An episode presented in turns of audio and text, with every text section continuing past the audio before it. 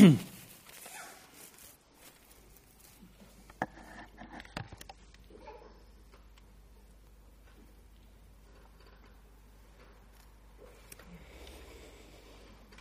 Menschen, die hier vorne vor euch stehen am Sonntag, die Leitung machen, Musik machen oder hier die Predigt, sind Menschen, genauso wie du oder der, der neben dir sitzt. Und nichts Besonderes im Sinne von, das ist ein ganz besonderer. Und deshalb bewegt mich manchmal Dinge, wenn Gott einen ermutigt oder Zusprache gibt. Besondere Situationen. Diese Vorbereitung für diesen Gottesdienst war sicher sehr angefochten. Noch auf dem Herweg hier haben wir einen riesen Knatsch gehabt mit einem unserer Kinder. Dann kommst du hier rein und denkst, Herr, ich mag nicht predigen. Du bist innerlich aufgewühlt, hast überhaupt nicht das Gefühl, ob du jetzt hier heiligen Grund betrittst und hier großartig vorne stehen kannst.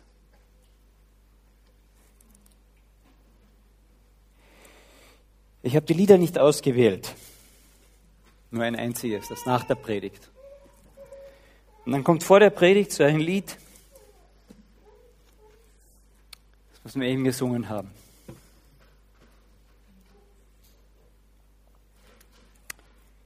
Ich bin bei dir, auch wenn die Sorgen oder die Erlebnisse dich erdrücken. Ich bin nicht besser als ihr, braver oder sonst etwas. Sondern ich bin ein Mensch mit gleichen Gemütsbewegungen, wie alle und wie wir auch, und ich auch. Ich bin gleich. Und deshalb teile ich das auch so ein bisschen mit euch, weil es mir nicht darum geht, dass ihr denkt, hier steht jemand, der irgendwas, eine Weisheit mit Löffeln gefressen hat. Sondern weil ich euch einfach mitteilen möchte, ich stehe hier, weil ich einen Auftrag von Gott habe und ich möchte, dass, dass Gott mit euch redet.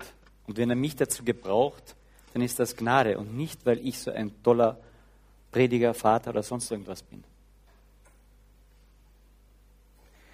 Und um das soll es ein bisschen auch heute in diesem äh, Gottesdienst, in dieser Predigt auch gehen. Um diesen Vater, der jederzeit da ist und im Mittelpunkt stehen möchte und den wir uns nahen dürfen. Von dem alles ausgeht. Der Mittelpunkt unseres Lebens sein möchte, weil es unser Leben absolut optimiert. Weil er unser Leben optimieren kann.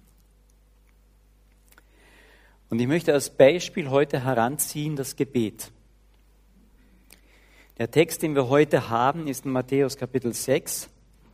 Dort steht das Vater unser. Aber es geht heute nicht nur um das Thema des Vater unser, sondern um den Beginn davon. Matthäus Kapitel 6. Ich habe leider keine Folien heute. Ich hoffe, dass auch die, die von der Sprache her nicht so ganz gut mitkommen, wenigstens diesen Teil mitbekommen. Matthäus Kapitel 6 von Vers 6 an. Ich lese das Ganze bis, Kapitel, äh, bis Vers 16, bis Vers 15. Aber es geht dann hauptsächlich um Vers 7, 8 und 9. Wenn du nun aber betest, von Vers 6 an, dann gehe in deine Kammer und wenn du deine Türe geschlossen hast, dann bete zu deinem Vater, der im Verborgenen ist. Und dein Vater, der im Verborgenen sieht, wird dir vergelten. Wenn ihr aber betet, dann sollt ihr nicht plappern wie die von den Nationen oder die Heiden. Denn sie meinen, dass sie um ihrer vielen Rede oder um ihrer vielen Worte willen erhört werden. Seid ihnen nun nicht gleich. Denn euer Vater weiß ja, was ihr benötigt, ehe ihr ihn bittet. Betet ihr nun so, unser Vater, der du bist in den Himmeln, geheiligt werde dein Name. Dein Reich komme und dein Wille geschehe, wie im Himmel, so auf Erden. Und unser tägliches Brot gib uns heute und vergib uns unsere Schulden, wie auch wir unseren Schuldnern vergeben. Und führe uns nicht in Versuchung, sondern rette uns von dem Bösen. Denn wenn ihr den Menschen ihre Vergehungen vergebt, so wird euer himmlischer Vater euch auch vergeben. Wenn ihr aber den Menschen nicht vergebt, so wird euer Vater eure Vergehungen auch nicht vergeben. Ich lese noch einmal die ersten, die Verse 7 äh, und 8. Wenn ihr aber betet, dann sollt ihr nicht plappern wie die von den Nationen, denn sie meinen, dass sie um ihrer vielen Worte willen erhört werden. Seid ihnen nun nicht gleich, denn euer Vater weiß, was ihr benötigt, ehe ihr ihn bittet. Ihr nun betet folgendermaßen. Unser Vater, der du bist im Himmel.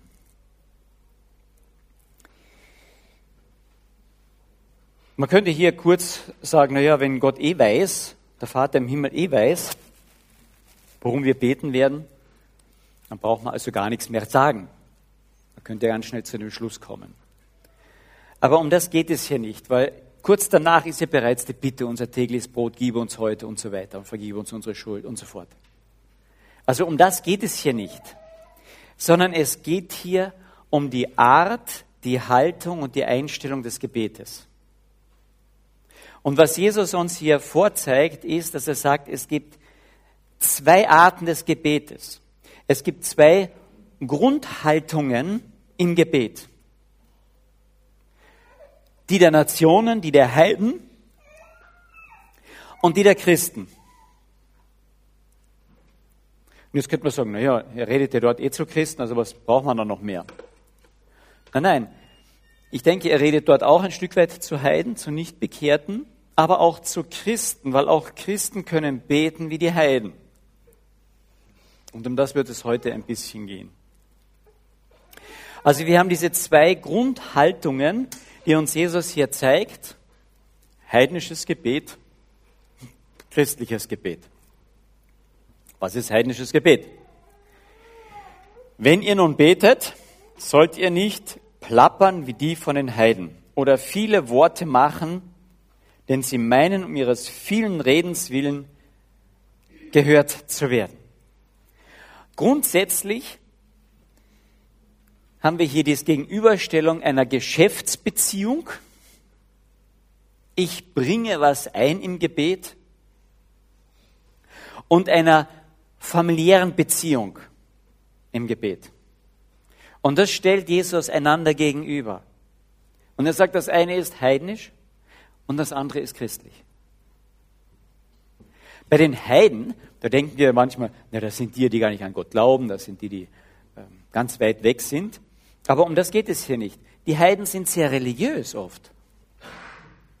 Oft viel religiöser als, als, als manche anderer. Die Heiden beten. Wir mochten mal eine Umfrage hier in Klagenfurt. Fragt einmal die Menschen, hast du mit deinem Leben schon mal gebetet? Ich schätze das, etwa 90 Prozent werden sagen, naja, habe ich schon einmal. Sind das alles Christen? Na, schön wär's, gell? Die Heiden beten. Und die Heiden beten manchmal mehr wie wir. Geht einmal zu einer katholischen Beerdigung. Wow. Na, geht am Abend vorher in die Aufbahrungshalle. Eine Stunde, anderthalb Stunden. Gebet. Eins nach dem anderen. Der Mensch ist grundsätzlich religiös, aber das Gebet der Heiden ist ein Geschäftsgebet. Denn sie denken, um ihrer vielen Worte willen werden sie erhört. Und da denken wir, das, ja, wenn ich nach Afrika gehe, irgendwo zu den Heiden, da habe ich das. Nein, nein, wir haben das hier. Wir haben das hier. Ach ja, in der katholischen Kirche, wir sind ja evangelikal. Hm. Ich muss mehr beten, vielleicht ist es dann das Richtige. Haben wir das schon mal gemacht? Gedacht, gehört? Ich muss richtiger beten. Und wir werden heute, ich werde heute an diesem Thema die ganze Zeit dranbleiben, mit, mit einfach mit Beispielen, um zu zeigen, wie schnell wir in heidnisches Beten abgleiten und christliches Beten vergessen. Das heidnische Beten ist ein, eine Geschäftsbeziehung. Ich habe was anzubieten. Und da haben wir sehr viele verschiedene Dinge. Meistens geht es um ganz bestimmte Rituale und Regeln. Kennen wir einige davon? Wir müssen im Namen Jesu beten, ja? Also hinter jedes Gebet wird angeschlossen im Namen Jesu Amen. Schon mal gehört? Schon mal gemacht? Ich habe es schon gemacht, weil ich gehofft habe, dass es dann wirkungsvoller ist. Ja? In der Zwischenzeit habe ich ein paar andere Sachen noch gelernt. So nicht. Oder nein, du musst, das Gebet, das muss mit genügend Glaube vermischt sein, damit es stark genug wirkt bei Gott. Schon mal gehört? Ja? Schon mal gemacht? Probiert? Ganz fest geglaubt beim Beten?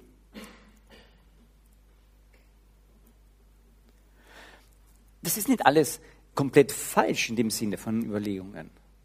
Aber was Jesus jetzt sagt, ist, das ist nicht das Gebet eines Christen. Ich bringe was und dann hört Gott. Weil die Frage, die im Hintergrund ist, warum denkst du, dass Gott dich hört? Warum denkst du, dass Gott dich hören soll oder er hören soll?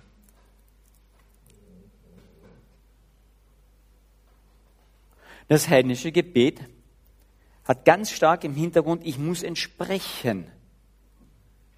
Und dann hört mich Gott. Der Christ weiß, er kann nie Gott entsprechen. Nie. Ich kann Gott nicht entsprechen. Ist einer von uns perfekt im Sinne von, ich habe nie was Falsches gemacht? Ja, ich. Noch nie was Falsches gedacht? Ja, ich bin knapp dran, ja. Noch nie falsch reagiert? Ups, mich haben mein Teenager heute Morgen so geärgert. Hm. Wir können nicht entsprechen. Der Heide meint, er muss wenigstens ein Stück entsprechen, damit Gott ihn hört. Der Christ weiß, er kann nicht entsprechen. Gott hört ihn trotzdem. Der Heide sagt, ich habe eine Geschäftsbeziehung letztlich. Ich kann was bringen. Und jetzt haben wir irrsinnig viele Formen und Dinge, die wir bringen können. Die Form des Gebetes, ja.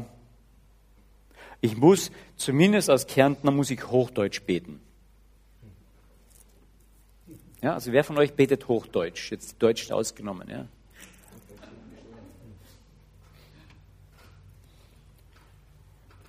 Wahrscheinlich müssten wir Osttirolerisch beten. Denn der Paulus hat gesagt, dass er im Himmel war, der hörte unaussprechliche Worte.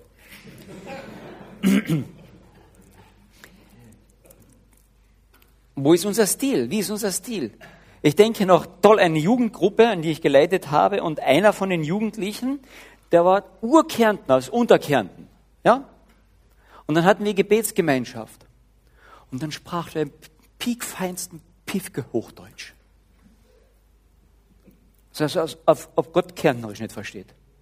Geschweige denn Slowenisch. Gell?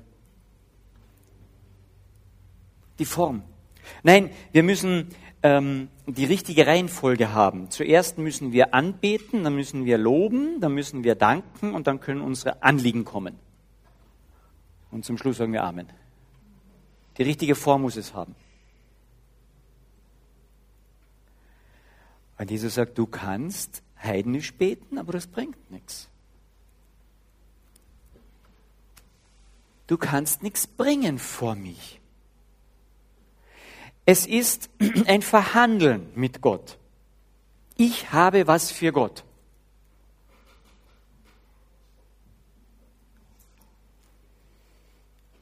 Und dann macht Jesus es im Anfang mit dem ersten Wort dieses Beispielgebetes, was ja für alle Gebete gelten kann. Mit dem ersten Wort macht er klar, um was es geht. Vater. Aber Vater.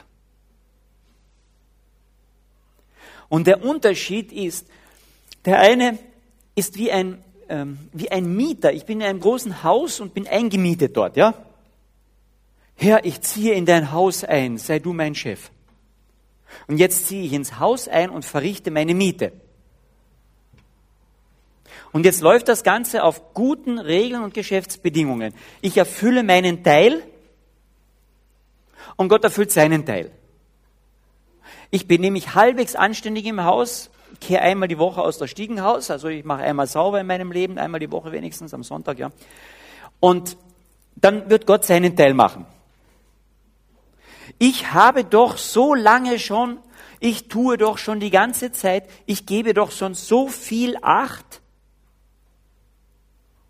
Und jetzt hört Gott mich nicht. Haben wir so schon mal gedacht?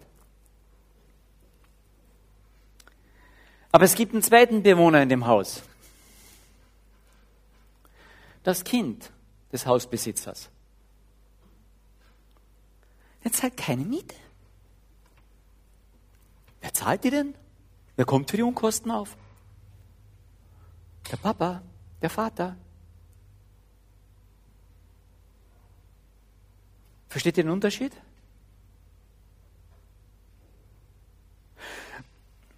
Jetzt können wir sagen, wow, als Mieter, ich zahle dafür, ich habe doch auch Rechte und der, Miet, der Vermieter hat auch einige Pflichten, das in Ordnung zu halten. Ähm, ich habe ein Recht. Richtig. Wenn du Mieter bist und glaubst, Gott was eine Miete zahlen zu können, dann hast du auch Rechte. dann kann ich auf mein Recht pochen. Wenn du Kind bist, keine Miete zahlst, du lebst von deinem Vater, dann hast du zwar alles, aber die Rechte liegen bei deinem Vater. Versteht ihr? wahrscheinlich alle werden mit mir einverstanden sein, wenn ich sage, wir, der, der, der Christ lebt aus der Gnade. Oder? Einverstanden? Der Christ lebt aus der Gnade. Das ist so die, die, die Botschaft. Der Christ lebt aus der Gnade. Aber weißt du, was passiert, wenn du aus der Gnade lebst? Dann hast du deine Rechte aufgegeben. Du kannst nichts mehr einklagen. Du kannst das Verfahren nicht nochmal aufrollen. Du bist begnadigt worden. Du hast dein Recht abgegeben an den, der dich begnadigt hat. Das Kind im Haus gibt das Recht, im Haus zu regieren, ab an den Vater. Das heißt, von Geburt an ist das dann schon so.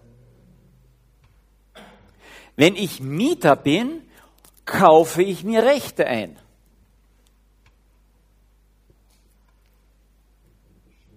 Und jetzt sagt Jesus, wenn ihr betet, bitte seid keine Mieter. Ihr könnt euch doch nicht Rechte bei mir einkaufen, wenn ihr aus der Gnade lebt. Denn wenn ihr betet, dann sagt, betet folgendermaßen, Vater.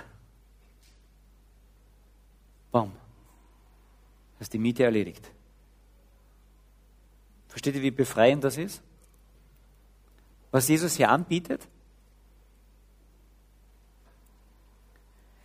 Es geht also nicht um etwas, was ich bieten kann und dadurch bekomme, sondern Jesus geht es um etwas, was ich bin und deswegen habe. Der Mieter zahlt für etwas, was er dann bekommt. Das Kind ist etwas, nämlich Kind des Vaters, und hat deswegen die Wohnung und alle Anrechte und das, was der Vater dort hat. Das ist der große Unterschied. Und der, Jesus sagt jetzt, gerade im Gebet wird klar, ob du Mieter bist oder ob du Familienangehöriger bist. Im Stil deines Gebetes wird klar, was du bist. Wow, jetzt werden sich einige überlegen, werde ich jemals noch laut beten hier? Oder wird dann der Himmel kommen, hallo, stopp, du bist Mieter von deinem Gebet her? Nein, mir geht es nicht darum, hier, hier eine Einteilung bei euch zu machen, sondern dass wir uns bewusster werden, welchen Status haben wir. Welchen nehmen wir ein? Ein Nicht-Christ kann nicht einen christlichen Status einnehmen, des Kindes. Aber ein Kind kann immer wieder heidnischen Status annehmen, heidnisch beten. Das ist unser Problem. Versteht ihr? Als Gott das Volk Israel aus Ägypten rausgeholt hat, sozusagen errettet hat, wie lange hat er gebraucht? Eine Nacht. Eine Nacht. Und es war sein Volk. Wow. Aber wie lange hat er gebraucht, um Ägypten aus dem Volk Israel rauszukriegen? 40 Jahre Wüstenwanderung. Versteht ihr? Und das gleiche Bild nimmt er hierher. Und das gleiche Bild verfolgt uns im Neuen Testament. Er sagt, wenn wir Christ geworden sind, sind wir adoptiert von ihm. Eingepflanzt in ihn. Ein Adoptivkind trägt wie viel dazu bei, dass es adoptiert wird?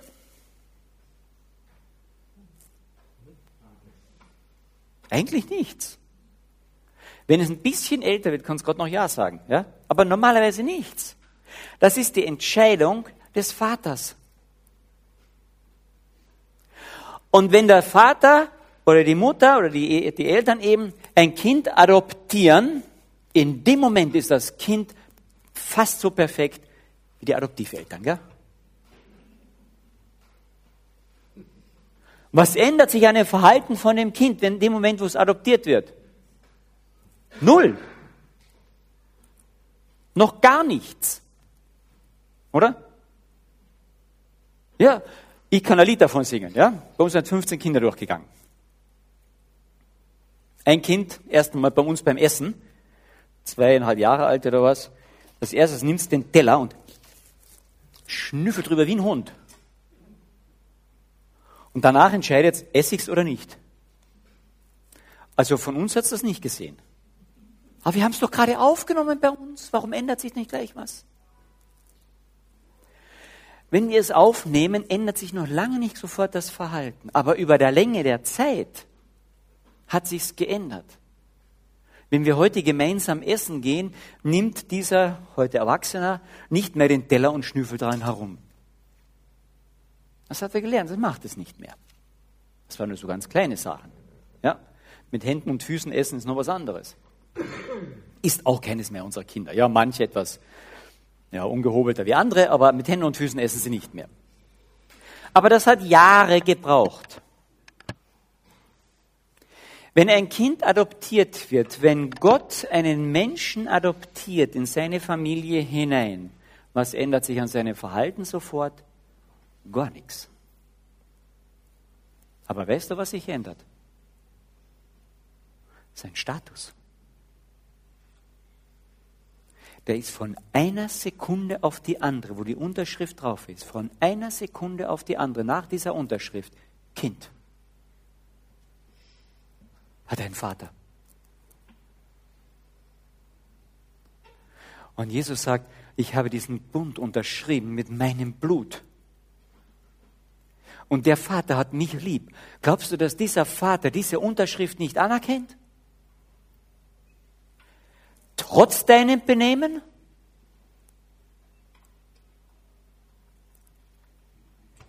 Wenn du zu ihm gehst, du darfst Vater sagen.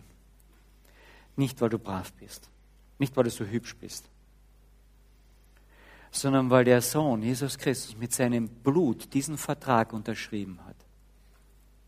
Und er sagt, ich möchte, dass dieses Kind, Vater, von dir adoptiert, unser Kind ist, mein Bruder, meine Schwester ist. Und dann sagt Jesus zu den Menschen um, ihn herum, wenn ihr betet, dann probiert nicht irgendwas in den Korb zu schmeißen, um das aufzuwiegen, sondern sagt einfach, Vater unser. Vater. Und das ist das, was mich an dieser, in diesen Zeilen oder eigentlich immer wieder umhauen sollte. Er hätte doch auch sagen können, wenn du betest, dann sag König. Weil das ist er doch auch, oder? Oder wenn ihr betet, dann sagt Schöpfer Himmels und der Erden. Das ist er doch, oder? Oder sagt Allmächtiger. Aber er sagt, wenn ihr, meine Kinder, zu ihm betet, dann sagt doch Vater. Lässt du dich von deinen Kindern als Allmächtiger ansprechen? In ihren Augen bist du es vielleicht noch, solange die Kinder ganz klein sind. Lässt du dich von deinen Kindern ansprechen, oh, mein Schöpfer? Bis zu einem gewissen Grad stimmt das ja. Du würdest sagen, hey, was ist denn mit dir los? Und das sagt Jesus hier. Er sagt, was ist denn mit dir los? Willst du mich beeindrucken? Du brauchst mich doch nicht beeindrucken. Ich bin dein Papa. Und ich möchte einfach, dass ihr heute Morgen ein bisschen froh werdet darüber. Vater, ich bin doch nicht Mietling, eingemietet. Ich bin Kind. Ich bin doch nicht Kaufmann. Ich denke öfters, wir sind so fast wie eine GmbH mit Gott. Ich und Gott, eine GmbH. Ja, Gesellschaft mit beschränkter Haftung. Jeder hat so eine gewisse beschränkte Haftung. Wenn ich, dann du und wenn du, dann ich. Und das tun wir immer wieder aushandeln im Gebet. Du, jede Verhandlung im Gebet geht schief. Ich kann mit Gott flehentlich bitten, so wie ein kleines Kind. Das haben, also bei Abraham sehen wir das, wie er um Lot und Sodom und Gomorra bittet. Bei, jo, bei Mose, wie er da um das ganze Volk, wie er so sündig bittet, zerstöre es nicht. Fleht, aber er macht keinen Kuhhandel. Kuhhandel geht immer in die Hose. Gibt es einen großen Richter im Alten Testament, der in einem Kampf drinnen steht und sagt, Herr, lass mich den gewinnen, du bekommst das Erste, was aus meinem Haus mir entgegenkommt, wenn ich nach Hause komme. Der hat wahrscheinlich seinen Hund oder Katze gedacht. Und das Erste, was ihm zu Hause entgegenkommt, ist seine Tochter singend, der, mein Papa hat gewonnen. Jeder Kuhhandel mit Gott geht irgendwo schief und die Bibel zeigt das sehr klar auf. Natürlich kannst du einen Handel mit Gott machen. Aber du wirst merken, das ist eine Dummheit. Das ist Dummheit. Auf der einen Seite sagen wir, ihm gehört Himmel und Erde, Gott gehört alles, oder? Und jetzt mache ich mit ihm einen Handel mit Gegenständen, Einstellungen, was eh Gott gehört. Toll, gell? Also blöder geht's eigentlich nicht mehr. Probier das mal in der Geschäftswelt zu machen. Ja, unsere Kinder haben das gemacht in der Nachbarschaft. Ja, sind zum Nachbarn gegangen, haben in dem Vorgarten ein paar Blumen geholt, haben dann angeläutet, Blumen gebracht und von dort der Zuckerle gekriegt. Der hat mit dem Besitz des Besitzers haben sie noch einen Handel gemacht. War toll, gell? Wir lachen drüber. Und das machen wir mit Gott. Und Gott sagt, hey, sag Vater. Vater. Papa.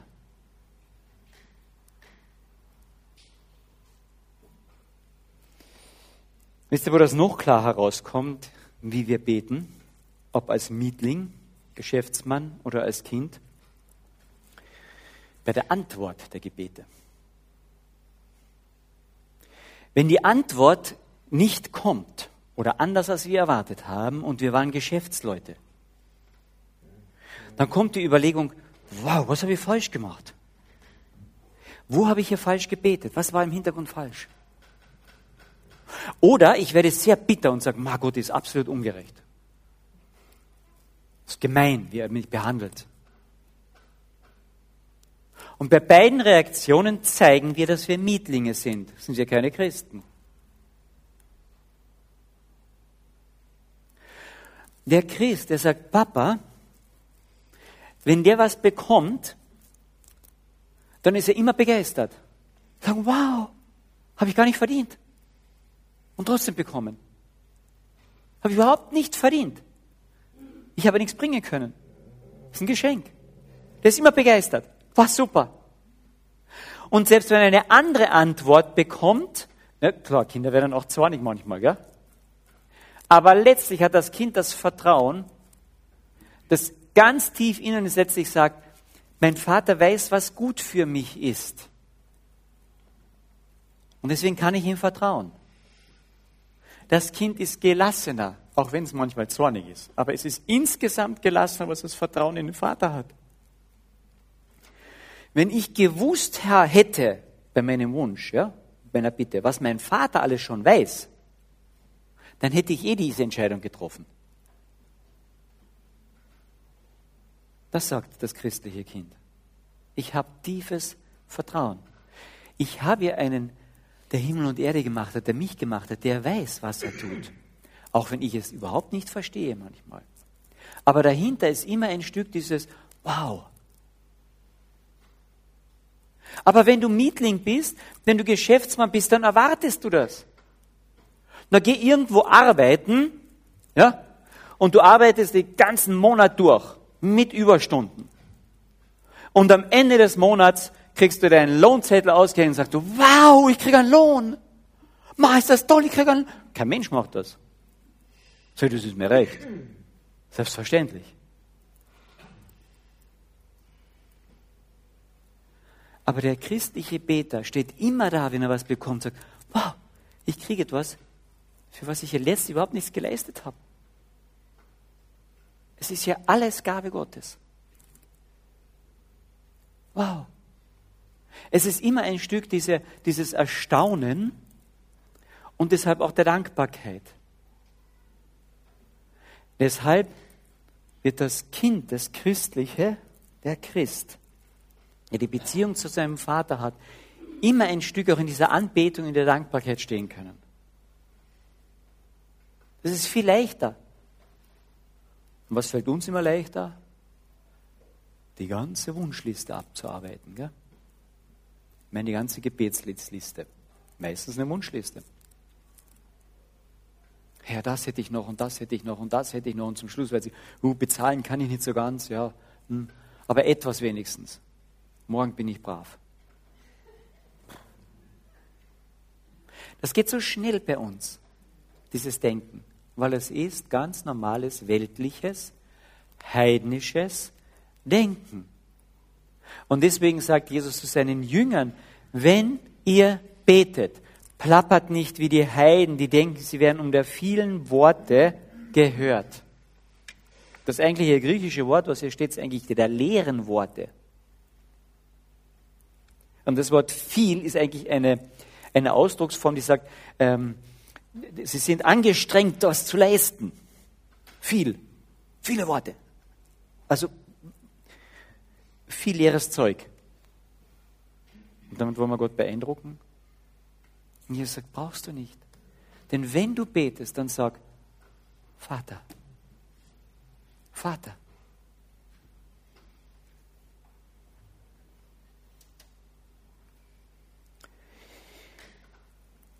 das, die heidnische Seite sagt im Großen und Ganzen, ich leiste etwas, um was zu sein und dann was zu bekommen.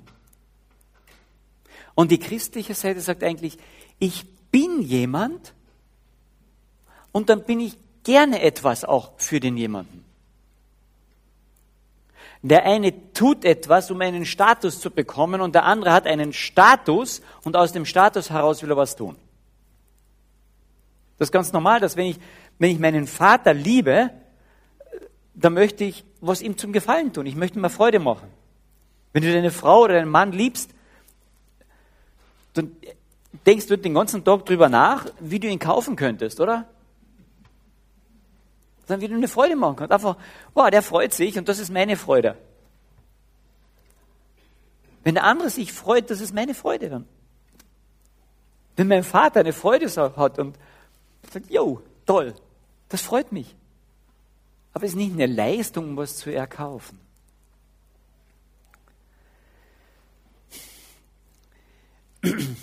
Noch ein großer Unterschied. Der Heide und der Christ tun Buße von ihren schlechten Werken. Der Heide genauso. Sagt, ich habe was Böses getan.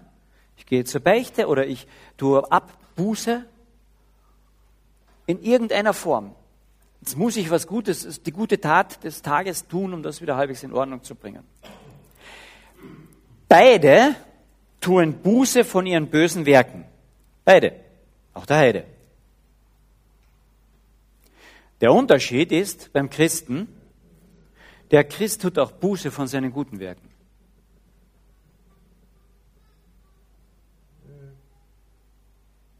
Weil der sich was einbildet auf seine guten Werke, tut er sagt, da tut mir leid, Herr, ich wollte dich erkaufen.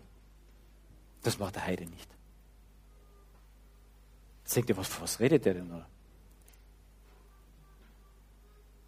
Der Paulus war ein Pharisäer von Pharisäern.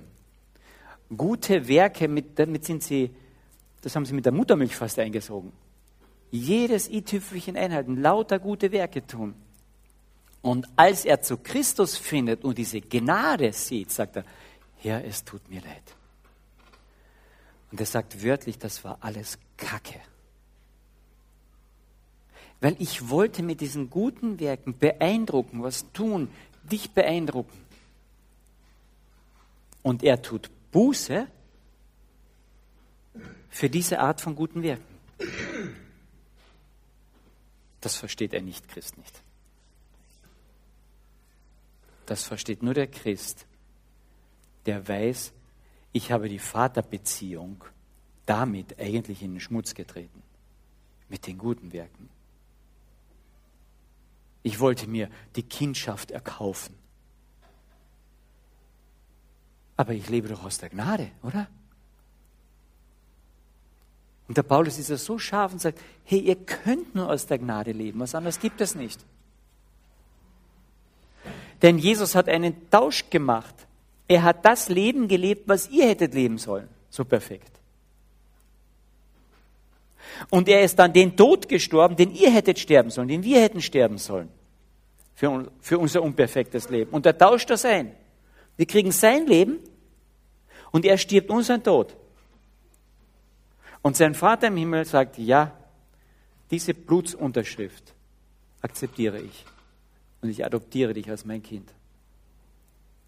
Und dann betet Jesus ein verrücktes Gebet, Johannes 16, dieses hohe priesterliche Gebet. Und da drinnen sagt er, Herr, dass du die, die du mir gegeben hast, so liebst, wie du mich liebst. Du kannst dir das vorstellen? Ähm, hat Gott der Vater seinen Sohn Jesus Christus geliebt? Boah, ich denke unendlich. So liebt Jesus jedes seiner Kinder.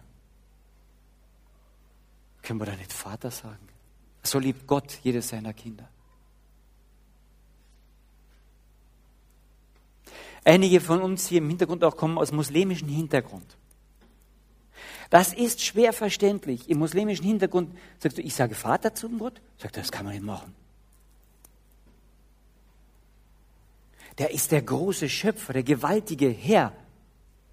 Da muss ich eine Achtung davor haben. Und Sie haben doch recht. Er ist der gewaltige, unnahbare Gott. Umgeben mit Licht und Herrlichkeit. Er hat sich verborgen vor mir, damit ich nicht dort umfalle. Zu diesem gewaltigen Gott kann ich einfach nicht Papa sagen. Und die Antwort ist, ja, das ist der gewaltige, große Gott, der ist es. Du kannst nur zu ihm Papa sagen, wenn du sein Kind bist. Aber wenn du sein Kind bist, dann kannst du Vater sagen. Mensch, wenn das keine frohe Botschaft ist, was dann? Und das kennt man im Muslimischen weniger. Der große Gott, ja, und da haben sie uns manches voraus. Aber der nächste Schritt, dass durch Jesus Christus ich Kind sein kann, deswegen Papa sagen kann, das ist umwerfend. Absolut umwerfend.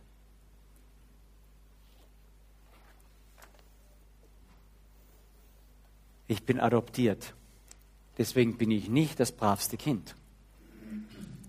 aber ich habe einen neuen Status. Ich bin Kind. Bitte rede mit deinem Vater, nicht wie ein Mietling. Versuche ihn nicht zu beeindrucken. Irgendwas in die Waagschale zu werfen, damit er tut. Sondern sag freimütig, Vater. Wir singen als Antwort darauf das Vaterunser. Und ich möchte, dass wir so eine Minute Stille sind, kurz darüber nachdenken. Was haben wir als Kind? Nur dadurch, dass wir, dass Jesus uns dieses Gebet beigebracht hat, was haben wir als Kind für ein Vorrecht, Vater unser zu sagen? Unser Vater.